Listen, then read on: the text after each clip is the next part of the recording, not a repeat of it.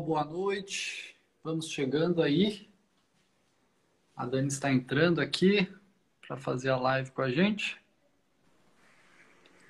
Aí.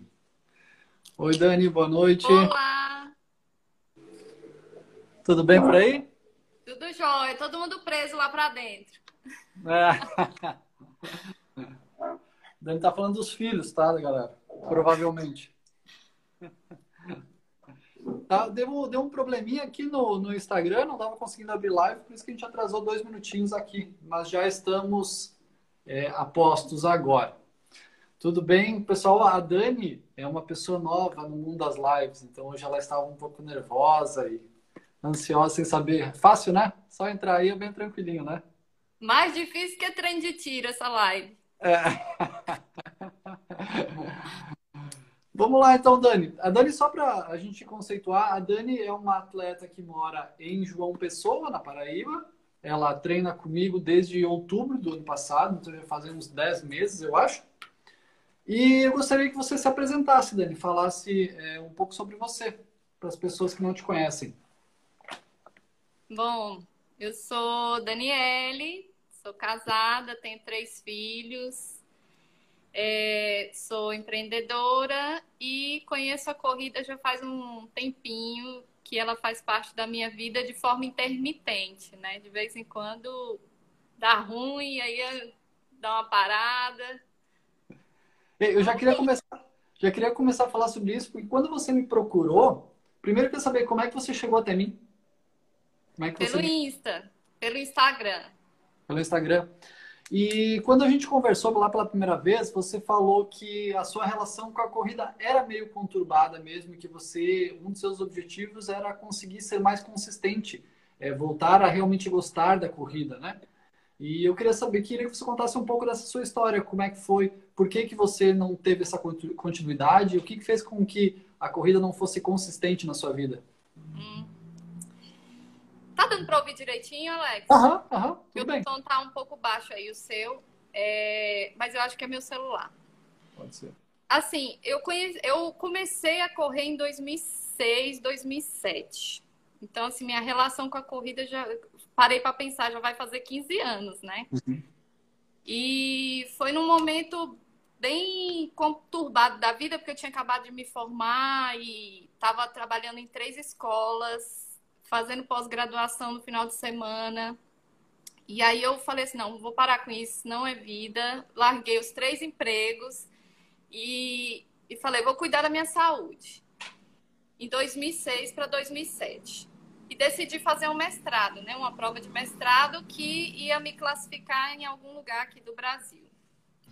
E em 2008 eu vim para João Pessoa fazer esse mestrado e assim, mestrado é uma coisa que se você deixar, ele te absorve completamente, né?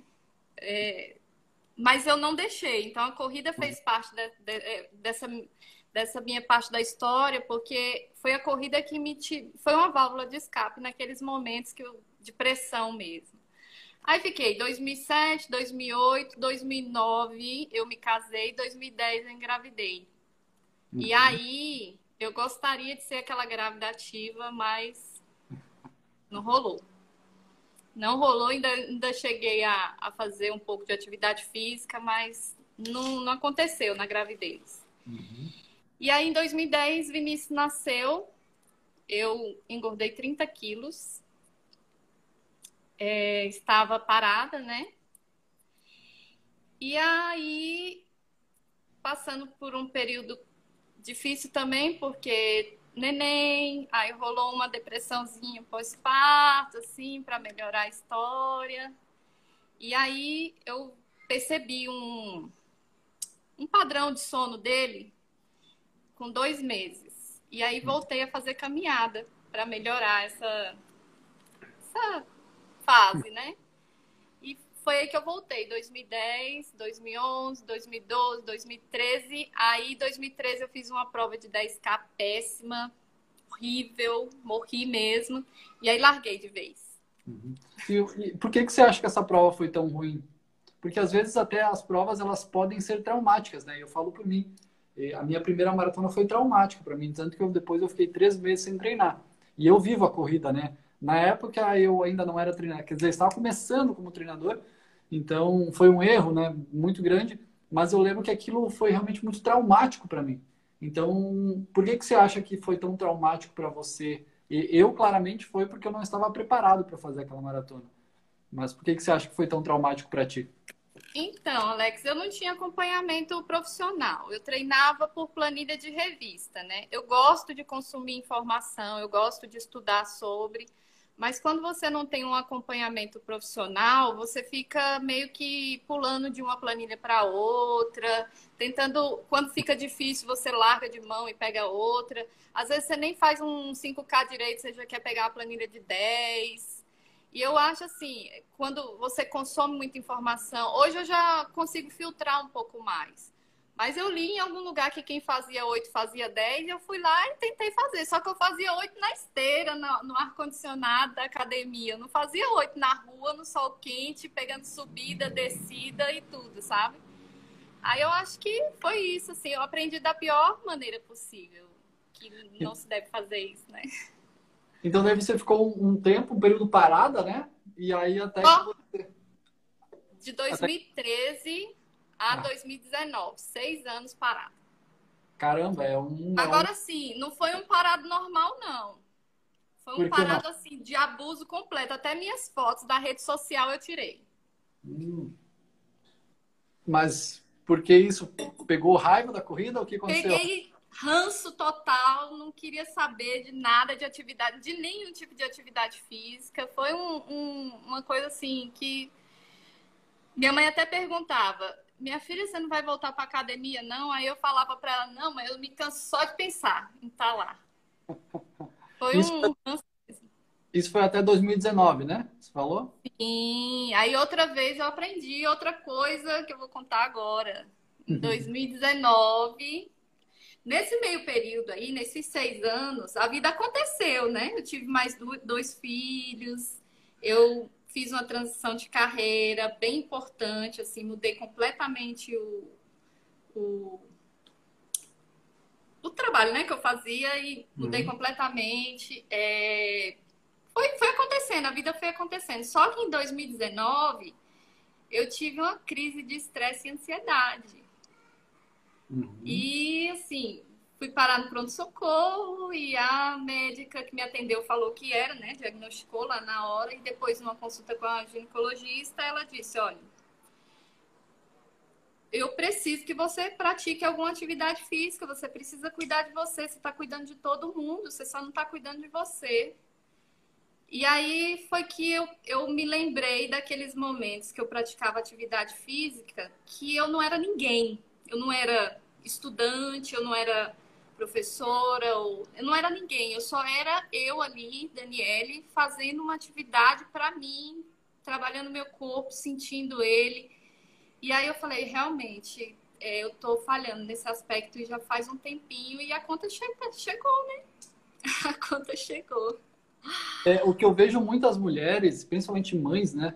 É, chega até às vezes, e eu falo isso porque eu treino muitas mulheres, né? Se eu for ver a quantidade de atletas que eu treino hoje, provavelmente uns 83% são mulheres.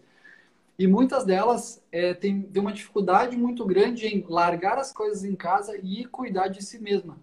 Então, o que acontece é que elas pensam assim: é, se eu sair daqui, eu, vou, eu vou, vou estar sendo egoísta de, de não estar cuidando dos outros e cuidar de mim. Só que o que acontece é que quando. Sabe aquela história quando você está no avião e, e o, o, piloto lá fala o seguinte: se cair as máscaras, primeiro coloca em você, depois é. coloca nos outros. E é mais ou menos isso, porque aí você está colocando a máscara nos outros, mas você está esquecendo que isso está te deixando sem oxigênio. Então, é, essa ideia de que é, eu estou sendo é, egoísta em cuidar de mim ela é meio estranha, né? Eu sei que é uma, é uma, uma ideia de mãe de querer cuidar de todo mundo primeiro e depois de si, né? Mas quando você cuida primeiro de si, depois você tá melhor e mais forte para cuidar dos outros, né? Até que o momento que chega, como você falou, você chegou ao ápice de ir para um pronto-socorro por ansiedade, por... É... E, e, como é que foi essa, essa relação? Quando ela falou que você precisava praticar algum tipo de atividade física, é... como é que foi a sua transição? Você voltou para a corrida ou não? Foi fazer fortalecimento? Como é que você se virou? Não, eu comecei a fazer...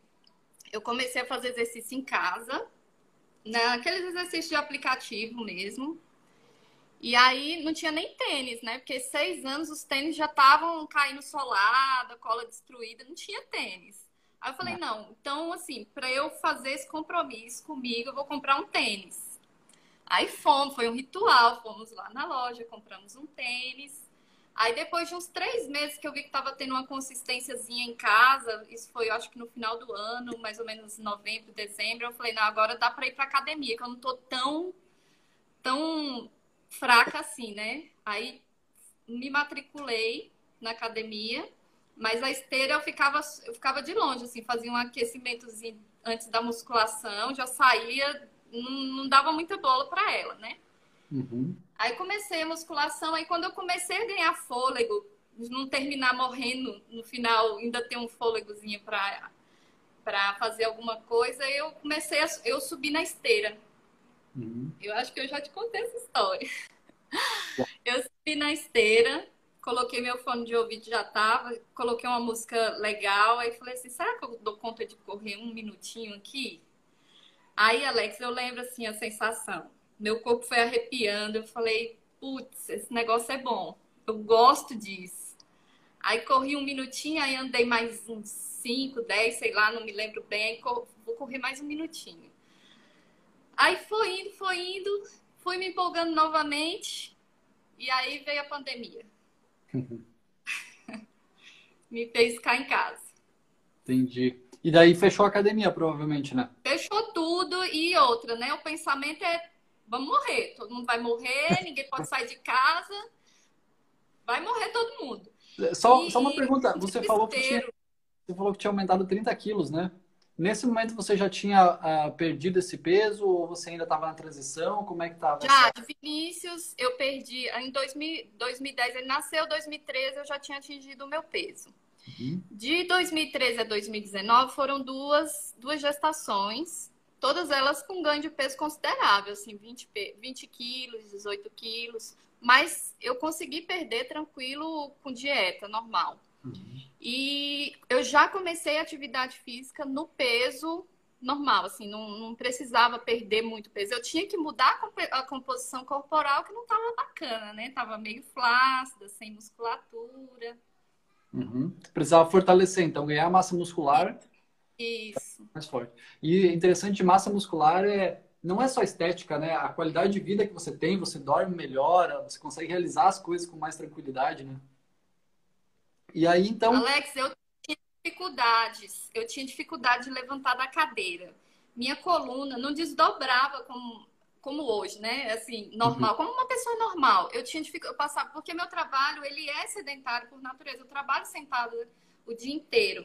Então, quando você vai sair daquela posição, é um, não, não desenrolava, ficava um negócio meio assim, corcunda, assim, coisa de velhinha, e não tá ainda nessa hora, né?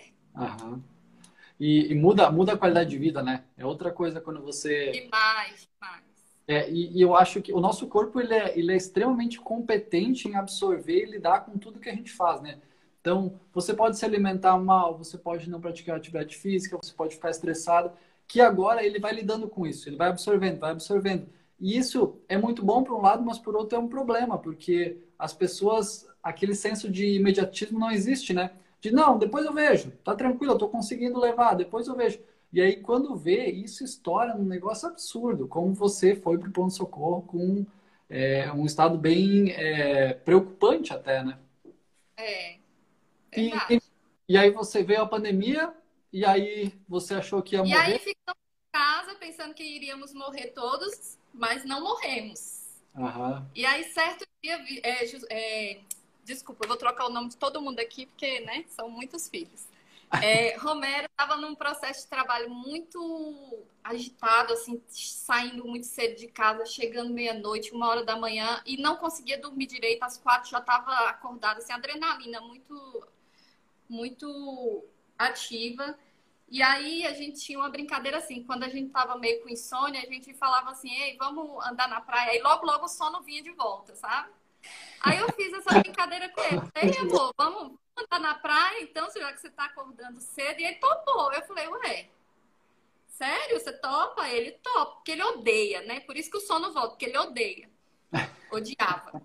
Aí é, eu falei, topa, topa. Eu falei, tá bom, eu topo acordar mais cedo. E aí foi a primeira vez que nós saímos, foi em agosto de 2020, né? 2020. Em agosto de 2020 a gente deu uma caminhadinha. Só caminhando mesmo. Marcamos uma distância lá, ia e voltava caminhando. Aí eu coloquei o desafio, porque, né, tá na veia, assim. Falei, vamos caminhar mais rápido, a gente tem que fazer esse percurso mais em menos tempo do que a gente fazia, hein? Aí toda vez que a gente ia, eu marcava o tempo para saber se a gente tinha ido mais rápido, caminhando. Uhum. Aí teve um dia que eu falei assim, vamos ver se a gente consegue caminhar 10 e correr um. E aí foi começando. Aí quando eu vi que a consistência estava acontecendo, que ele estava me acompanhando, que eu estava gostando do, do, negócio, aí foi que eu procurei você. Ah, no Instagram lá, treinador de corrida, apareceu Alex Tomé, aí já li o livro, já vi os vídeos do IGTV, que eu sou uma aluna muito aplicada. uma consumidora muito aplicada. E assim, ó, é, para a galera entender, a Dani ela é de um nível de como é que eu posso falar isso, cara? De aplicação que ela marca todos os treinos dela à mão num caderninho, os tempos, qual foi a distância, ela tem o relógio tudo, mas ela marca a mão tudo certinho. E aí ela vem às vezes um dia, às vezes ela vem assim, oh, Alex, há 93 dias atrás eu fiz um treino parecido com esse e o meu desempenho foi pior, agora já está melhorando, olha só. Então ela vem com tudo extremamente anotadinho, muito bem cuidado. E isso é muito legal. É... Dani, e aí você então me procurou, começou a correr e eu lembro que você falou o seguinte: é, eu gostaria de mudar um pouco a minha relação com a corrida, eu gostaria de voltar a gostar disso, a não ter a corrida como alguma coisa é, dolorida, dolorosa de se fazer. E então a gente começou a treinar, a gente fez um processo bem gradativo e na verdade o que você e o Romero, o Romero é o marido da Dani, é, estavam fazendo antes já era uma introdução ao que a gente fez, né? Porque a gente veio, uh, eu até dei uma olhadinha agora há pouco aqui antes da live, no nosso primeiro treino. E o seu primeiro treino foi, era um minuto de caminhada, um minuto de caminhada rápida e um minuto de corrida, até completar 25 minutos. Então, já vinha numa transição, né? Você vinha de caminhada para caminhada com um pouquinho de corrida, e a gente foi aumentando e foi vindo gradativamente até onde você está hoje. E eu queria que você dissesse como é que foi esse processo quando você começou a treinar comigo, se você conseguiu se adaptar, se foi um pouco mais difícil, enfim, conta pra gente como é que foi esse processo. Ah, foi diferente, né? Porque aí tinha a expectativa de chegar a planilha toda semana. É, eu sou bem empolgada, aí eu já ficava estudando qual pace que eu ia fazer, que, que velocidade, né? E, assim, foi foi, foi gostoso. Sempre tem os treinos mais sofridos, né? Que a gente uhum. quase morre, mas não morre, fica mais forte. Mais forte. Mas é, é, o processo foi gostoso, assim, não foi muito sofrido, não foi muito dolorido, é, foi gradativo. Uma coisa que eu não me atentava, claro, que eu não ia estudar, eu não, não ia saber, porque eu treinava por planilha de revista. Então, assim, a semana regenerativa, aquilo para mim foi um negócio. Como assim? Eu tô evoluindo, eu tô evoluindo, de repente volta. Como assim? Aí ficava assim, mas teve, teve semana que eu dava graças a Deus de ter a semana regenerativa, que eu não tava aguentando mais dos treinos. Então foi, foi muito legal, foi novo, foi legal e, e, tá, e está sendo, né? Muito gostoso. É, isso é uma coisa que é bem normal. Quem treina sem treinador, ou, às vezes até algumas planilhas trazem isso, acaba esquecendo da semana regenerativa, né? Porque qual que é a ideia? Imagina num gráfico você progride, progride, progride, descansa. Progride, progride, progride, descansa. Porque se você for sempre linearmente subindo, é, primeiro que você vai virar um atleta olímpico, né? Porque você vai estar sempre evoluindo para sempre. Só que isso não é não. isso não vai acontecer. Porque... Ou vai dar ruim total, como deu, né? Exatamente. Por que, que não vai acontecer? porque o nosso corpo precisa de descanso para se adaptar. Quando o, o processo de, de, melhora, na verdade, é o seguinte: você, a gente faz, a gente impõe um estresse para o nosso corpo, que é um treino, né? aí o nosso corpo vai absorver aquilo. Tanto é que a gente termina o treino pior do que a gente começou. Isso é meio estranho eu falar isso, mas se você pensar, quando você termina o treino, você já não consegue mais render da mesma maneira que você rendia quando você começou o treino. Isso quer dizer que você está pior no final do treino do que você estava no começo do treino. Isso acontece porque a gente estressa muito o corpo e aí depois do, treino a gente descansa, a gente se alimenta bem e isso faz com que o nosso corpo gere uma supercompensação, nosso corpo melhora. Só que a gente é dependente do descanso. Quando a gente vem progredindo duas, três semanas, você vem acumulando estresse em cima de estresse.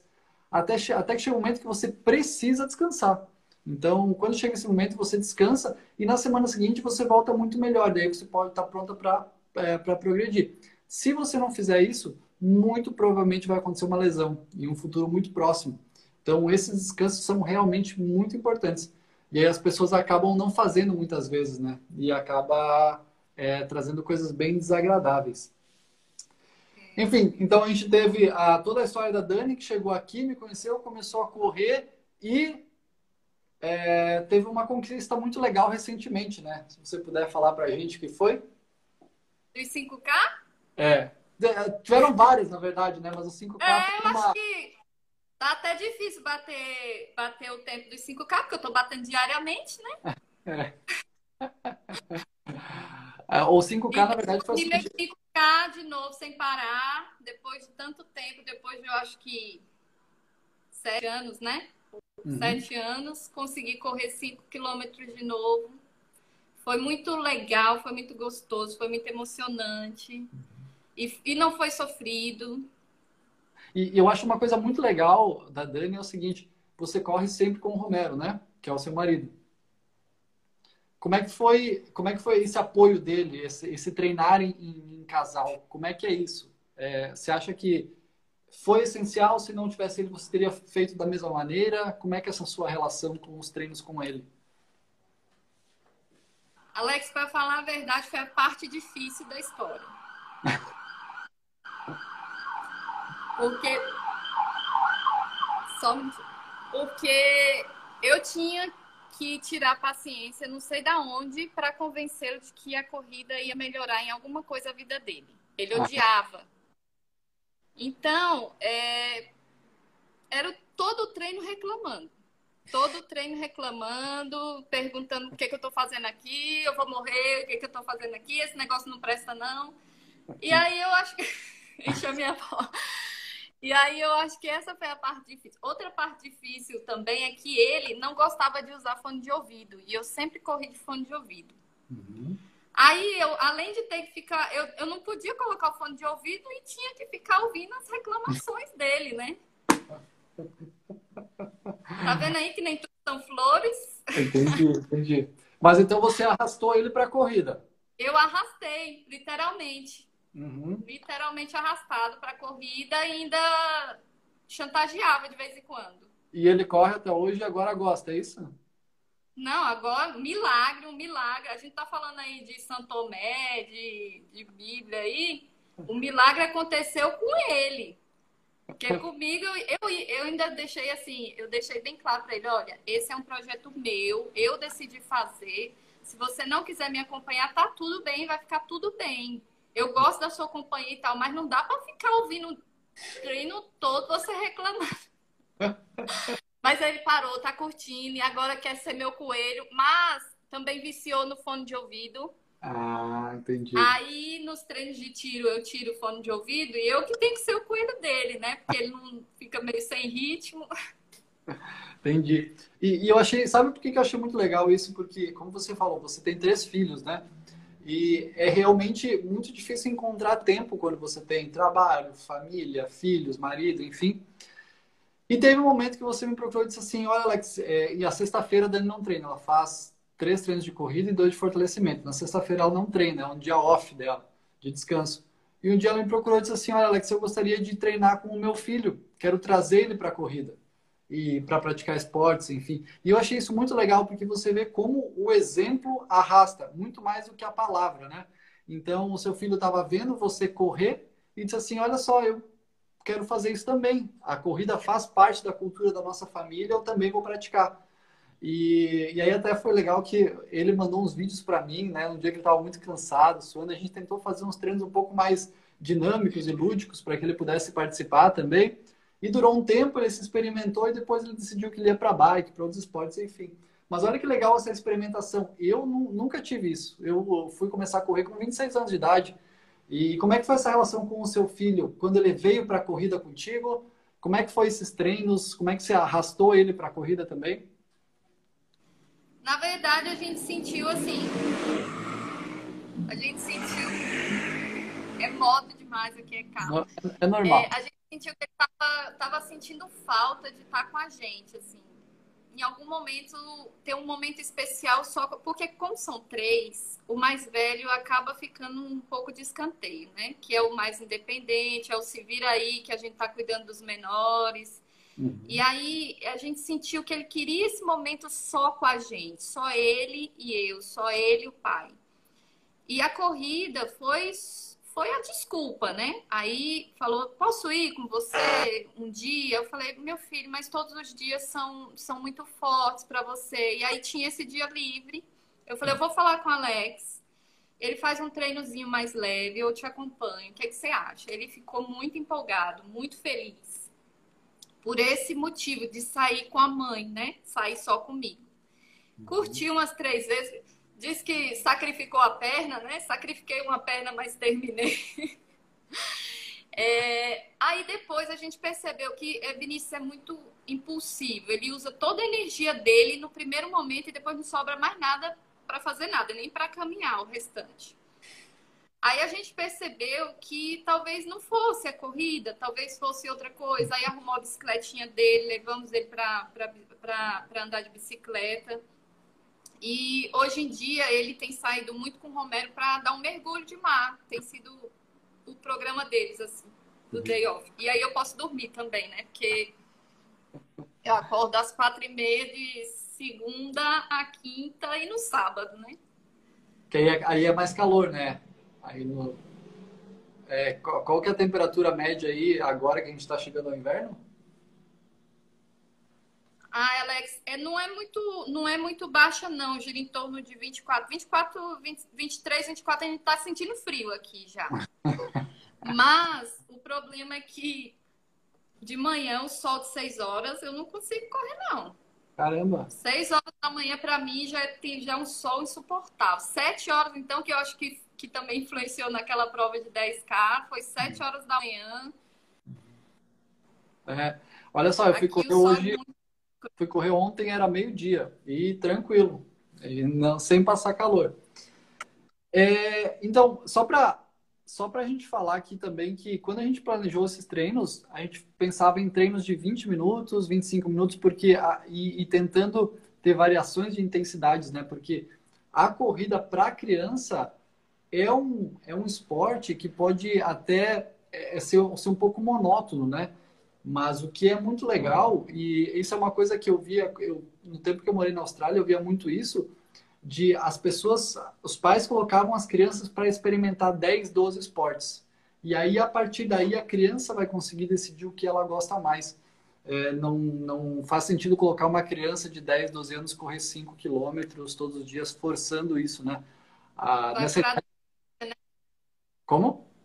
Elas vão por aderência, o Isso. esporte que elas se identificam mais, tem mais coordenação motora. Uhum. É, nessa idade, a, a ideia é fazer também mais por prazer do que pelo esporte em si, né? Tem que ser um lazer para eles conseguirem realmente aderir e seguir para frente.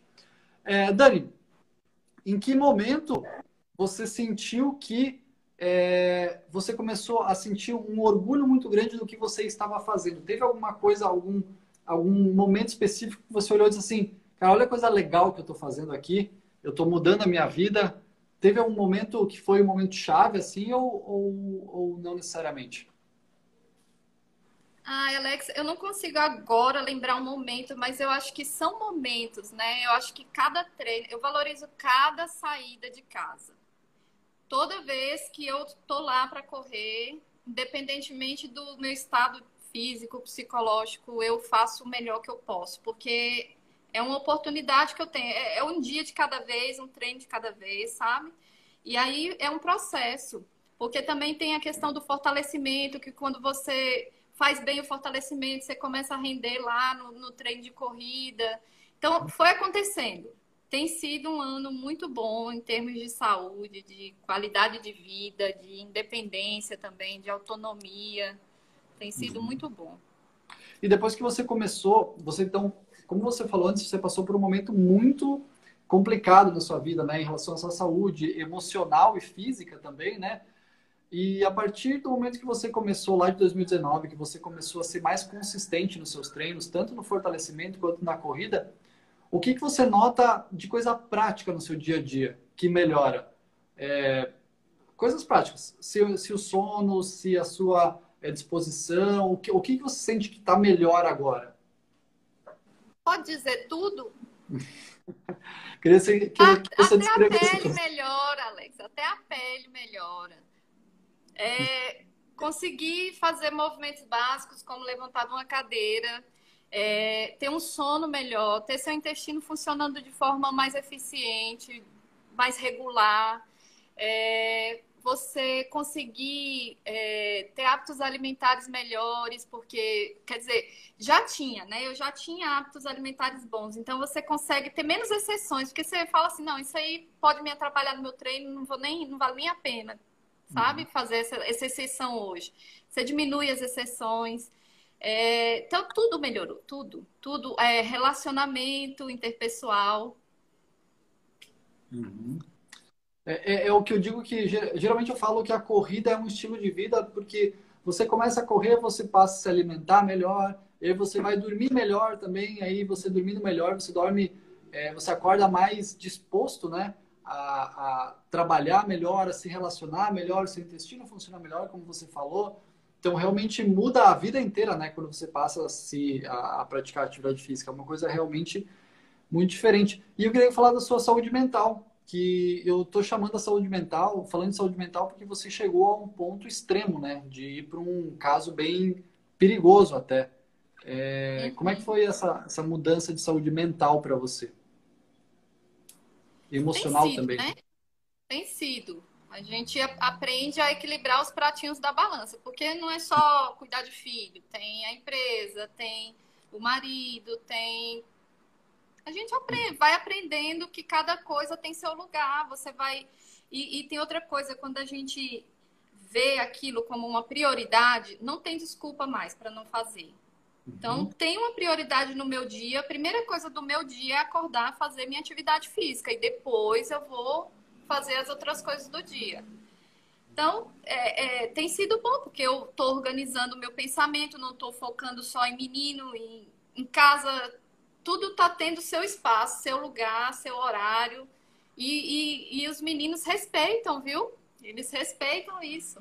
Uhum. Não, agora a mamãe vai sair porque a mamãe vai fazer atividade física. Depois eu volto e dou cheiro em todo mundo e tá tudo resolvido. Uhum. Eles entendem que você precisa cuidar de você, né? Eu tenho certeza absoluta que eles te amam muito e querem te ver bem, né? E a partir do momento que eles. E eu é... acho que eles têm uma mãe melhor hoje. Hoje eles uhum. têm uma mãe melhor. E você não precisa falar, né? Eles percebem isso. Eles percebem em você que você é uma pessoa diferente depois da atividade física, né? Ah, certeza.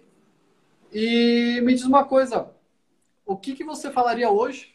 Hoje, a Dani de hoje falaria para Dani lá de 2000, vou colocar 2017, que era o momento do sedentarismo. O no, que meio, que você... no meio da, da, da, do, do ranço, no meio do isso, ranço. Isso, isso. O que você diria para aquela Dani hoje? Alex, eu, eu tenho um, um negócio comigo que eu costumo respeitar os momentos, sabe? Eu acho que eu precisei passar por esse momento, eu precisei criar esse ranço para hoje eu enxergar a corrida como eu enxergo, porque eu enxergava errado. Foi por isso que criou todo esse esse, esse problema. Esse, esse... Hoje eu enxergo a corrida como um, um estilo de vida mesmo, que vai me trazer benefícios de, de qualidade de vida. Naquela época eu enxergava errado, então eu precisei passar por isso para enxergar, para ver que eu estava errada lá. Para hoje eu falar assim, é outra coisa, não é aquilo que você imaginava, não é aquele negócio sacrificante que você comia um pedaço de bolo e achava que ia queimar na esteira. Não é isso. Corrida não é isso. Corrida é estilo de vida. Você faz é, tudo certinho na sua alimentação, vai lá e faz um treino bom. Se você fizer uma exceção, você pode ser que vá fazer um treino ruim. Pode ser que sim, pode ser que saia ruim. Então, assim, é entender que cada coisa tem seu, seu lugarzinho. Hum. Uhum. Eu precisei é, eu passar por aqui. Eu, não, eu, assim, eu não me arrependo, mas eu respeito e respeito quem pensa também que, que não vale a pena. Eu respeito porque eu já estive nesse lugar. Mas é, hoje eu tenho outra cabeça, eu sou outra pessoa. Uhum. É, eu sempre falo que é, é, as comparações são cruéis, desde que elas sejam com. Uh, quando a gente se compara com outras pessoas, né? Porque só você viveu a sua história, só você vive a sua rotina, a sua atualidade. Então, imagina se a Dani lá de 2017 começasse a se comparar com uma outra amiga, com a Dani de 2021. São Danis muito diferentes. E, e São. Eu acho outra... injusto até a, a, a, mesma pessoa se comparar, porque uhum. não é mais a mesma idade, não tem mais o mesmo, o mesmo vigor, o mesmo tônus muscular. É tudo diferente, é outra história. Uhum. E aí o que eu vejo é que as pessoas começam a se cobrar, é... e aí entra numa espiral de cobrança, eu não sou capaz, e a gente está num momento onde. Agora até passou um pouquinho isso, mas uh, principalmente no começo da pandemia foi pô, vou aproveitar a pandemia, estou em casa, então vou fazer pós-graduação, vou abrir uma empresa, vou estudar não sei o quê, vou ah, praticar atividade física, vou fazer tudo que eu não fiz na minha vida inteira. E aquilo começou a sufocar as pessoas, né? E aí você via as pessoas que é, não necessariamente faziam tudo que elas falavam que estavam fazendo, mas só postavam uma parte boa. E aí você começa uma espiral de cobrança e, e entra um negócio, começa um negócio ruim, né? E aí você, ao invés de se inspirar, você acaba se diminuindo e isso acaba sendo muito forte, né? Essa cobrança é, interna, na verdade, né? Não é nem os outros nos cobrando, é a gente, nós mesmos nos cobrando. É verdade, mas eu fui essa pessoa aí que tentou abarcar o mundo na pandemia. Dani, é, tem alguma pergunta que você queira me fazer que você não. A gente conversa bastante, né, por feedback semanal, porque a Dani uhum. é, ela faz um plano individualizado de treinamento, então a gente tem feedbacks semanais, então a gente conversa bastante. Mas é, essa nossa live, ela fica no, no, no, Instagram por um tempo. E, por exemplo, a semana passada, depois que acabou a live, mais de 400 pessoas assistiram a live. Eu achei isso muito legal. Então, se tem alguma pergunta que você queira me fazer que você acha que pode ajudar outras pessoas também. É, eu até eu pensei aqui rapidamente numa pergunta, mas você já falou, né? Eu ia perguntar qual foi a sua pior prova, qual foi a hum. sua. Ah, pior. É, é, é, é, muito. É muito louco isso, né? Porque eu, eu sou de longa distância, né? Eu acho as distâncias curtas mais difíceis, porque elas são muito intensas, então você acaba sofrendo muito, né? Mas realmente aquela minha primeira maratona eu fiz em 4 horas e 19 minutos, eu acho. Foi um tempo é, tanto que a minha, a minha segunda maratona, depois disso, eu baixei 40 e poucos minutos. Foi, uma, foi muito é, marcante porque foi muito difícil. Eu sofri muito tempo, eu não curti praticamente o processo. Então, foi uma prova bem, bem ruim, assim, que eu pretendo não fazer algo daquele tipo de novo. E como eu falei, foi traumático. Eu fiquei três meses sem correr depois, porque eu não curti, eu só sofri. Então, quando alguém, algum aluno chega assim, ah, eu gostaria de fazer tal distância, o que você acha? Para ver se realmente está preparado. Não é para fazer o melhor tempo, não é para chegar lá e curtir. A prova é uma celebração de todo o seu treinamento, né? Se você chega na prova e você só sofre, não faz sentido fazer a prova, né? Então. Alex, foi preciso você sofrer para entender isso, né? Aham, com certeza. Eu também, eu quando, quando eu voltei a treinar com você, eu percebi que eu estava cometendo alguns mesmos erros. Do tipo, comecei agora, no final do ano eu quero correr 21. Aí eu, eu, eu pensei, pô, eu tô fazendo igual, eu não tô, não tô tendo qualidade em cada quilometragem para poder mudar. Uhum. Mas é, é a gente aprende. Tanto que depois de você fazer os 5 km sem parar, a gente conversou sobre isso, né? Você estava pensando em progredir para o 10, e a gente conversou e a gente chegou à conclusão que você vai fazer uns 5 quilômetros é, mais consistente ainda, é, se sentindo melhor ainda para depois progredir para o seu 10. Então, a gente precisa de objetivos, né? É isso que nos move também. E quando você é, decide ficar no 5, obviamente você quer baixar o tempo do 5 para fazer uma prova melhor, né?